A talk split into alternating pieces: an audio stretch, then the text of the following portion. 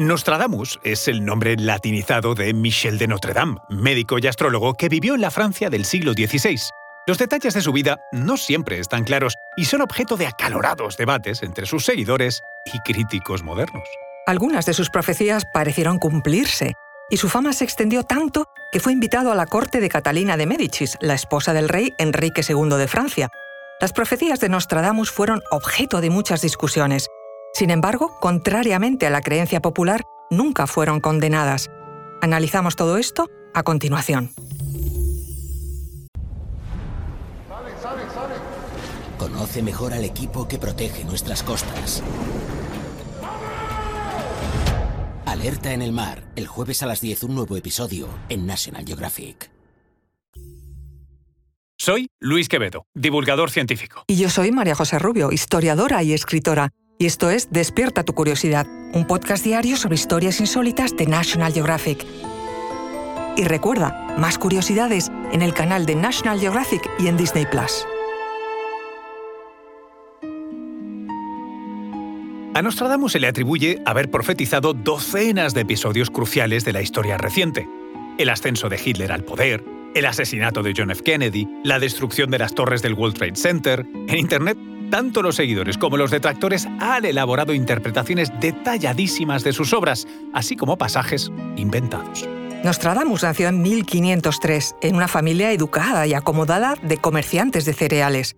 Se formó intelectualmente en un amplio espectro de materias académicas a una edad temprana. Estudió ciencias, matemáticas, idiomas, latín, griego y hebreo y astrología. Recibió una amplia educación religiosa. El lado paterno de su familia era judío convertido eso sí al catolicismo antes de que Nostradamus naciera. Según algunos relatos, esta herencia llevó a Nostradamus a estudiar las escrituras judías, así como los libros del Nuevo Testamento, y fue aquí donde surgió su gran interés en las profecías del libro del Apocalipsis, así como en la Cábala, una rama mística del judaísmo. Según numerosas biografías, Nostradamus abandonó su hogar con tan solo 14 años para emprender sus estudios en medicina. Pasó por varias universidades, la Universidad de Aviñón, que cerró por un brote de plaga, y más tarde la de Montpellier, en 1522, donde se matriculó con la esperanza de obtener un doctorado. Y sin embargo, fue expulsado de la universidad al descubrirse su trabajo en paralelo como boticario, ya que el trabajo manual estaba prohibido a los estudiantes por los estatutos universitarios. Fue en este punto de su vida cuando latinizó su nombre de Notre Dame a Nostradamus, una práctica común entre los académicos de la época, y aunque comenzó sus prácticas médicas en algún momento de la década de 1530, lo hizo sin haber obtenido el título de médico y solo valiéndose de su oficio como boticario y los conocimientos que estudió e intercambió con doctores, alquimistas y cabalistas. Recibió elogios por su capacidad para curar a muchos enfermos mediante el uso de tratamientos diferentes a los estándares de la época. Evitó los derramamientos de sangre, las pociones de mercurio y vestir a los pacientes con batas empapadas en ajo, por ejemplo. Prefirió incorporar limpieza, aire fresco y alimentos saludables en sus tratamientos.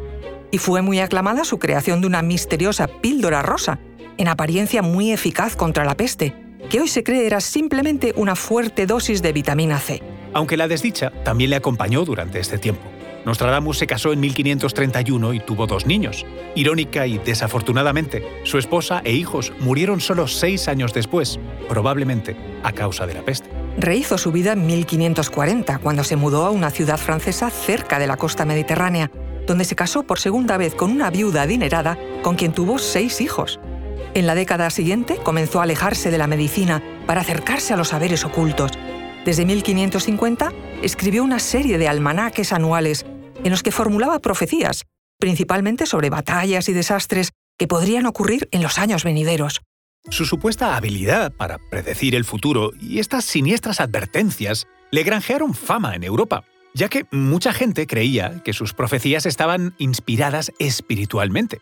De hecho, no fueron pocos los que clamaron por los servicios de Nostradamus, por ejemplo, Catarina de Medici, esposa del rey Enrique II de Francia. Nostradamus murió en 1566 después de sufrir gota y artritis durante muchos años, pero no sin antes publicar sus obras fundamentales. Su principal obra de profecías se tituló originalmente Profecías de Michel Nostradamus y se publicó en entregas a lo largo de varios años. Consta de mil cuartetas o poemas de cuatro versos recopilados en grupos de cien. Hoy el libro se conoce como Los siglos. Nostradamus ganó su fama asegurando que podía predecir el futuro mediante una combinación de estudio astrológico e inspiración divina. De hecho, se dedicó a estudiar durante mucho tiempo la supuesta relación entre el movimiento de los cuerpos celestes y los acontecimientos terrenales. Afirmó que un espíritu angelical le ayudó a comprender cómo se manifestarían estas fuerzas. Cada cuarteta de su libro, escrita predominantemente en francés, con algo de latín, griego e italiano, predice un evento o época particular. Sus relatos son innegablemente confusos, llenos de metáforas y anagramas esotéricos, pocas fechas o referencias geográficas específicas y sin un orden cronológico concreto. A lo largo de los años, los seguidores de Nostradamus han anotado cientos de casos en los que su obra Los siglos aparentemente describe acontecimientos modernos con una sorprendente exactitud. Uno de los más conocidos es la supuesta predicción de Nostradamus sobre el régimen nazi de Adolf Hitler y la Segunda Guerra Mundial. En concreto, en la cuarteta 24 del siglo II escribe, Bestias feroces por el hambre cruzarán los ríos a nado. La mayor parte de la región estará contra el Hister. El grande hará lo que arrastren en una jaula de hierro, cuando el niño alemán no observará nada. Los seguidores de Nostradamus afirman que el nombre Hister es una referencia directa a Hitler. Otra cuarteta se refiere a un líder despiadado, nacido en Europa occidental de padres pobres, y otra más se refiere a los conflictos del mismo Hister con Asia y África. Se anotan otros tres casos más, en los que Nostradamus supuestamente predijo acontecimientos futuros como la Revolución Francesa de 1789, el ascenso de Napoleón y la creación de la bomba atómica. La predicción de la Revolución Francesa se basa en esta cuarteta 14 del siglo I. Dice, del pueblo esclavizado, cantos, cánticos y exigencias, mientras príncipes y señores están cautivos en las cárceles, estas serán en el futuro, por idiotas sin cabeza, serán recibidas como oraciones divinas. La creación y detonación de la bomba atómica provienen de la sombría cuarteta 6 del siglo II. Cerca de las puertas y dentro de dos ciudades habrá dos azotes como nunca se vio, hambre dentro de la plaga, gente apagada por el acero, clamando al gran Dios inmortal por alivio. Otra cuarteta en la que se decía que Nostradamus predijo el futuro era una que podía haberse referido al gran incendio de Londres en 1666. Comienza con estas líneas.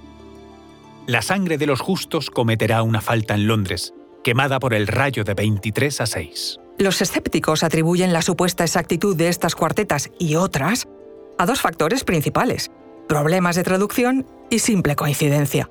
Según una carta de Nostradamus a su hijo César, producto de su segundo matrimonio, Nostradamus temía ser perseguido y que su obra fuese destruida si las autoridades de su época entendían plenamente sus predicciones.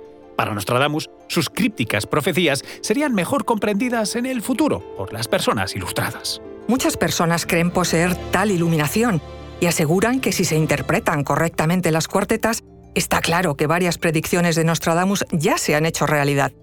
Sus predicciones han sido tan populares a lo largo de los siglos que su libro rara vez ha dejado de publicarse desde su muerte. El argumento más convincente contra los poderes de Nostradamus es que sus aparentes éxitos son el resultado del azar y la interpretación creativa. Hay casi mil cuartetas. La mayoría contiene más de una predicción y todas, excepto unas pocas, se describen en términos vagos. En el transcurso de cientos de años es ciertamente posible que algunos eventos se alineen con algunas predicciones por pura casualidad. De hecho, incluso es posible que Nostradamus haya formulado sus profecías exactamente con esto en mente. La mayoría de las cuartetas se refieren a muertes, guerras o desastres naturales, acontecimientos que seguramente ocurrirán una y otra vez a lo largo de la historia.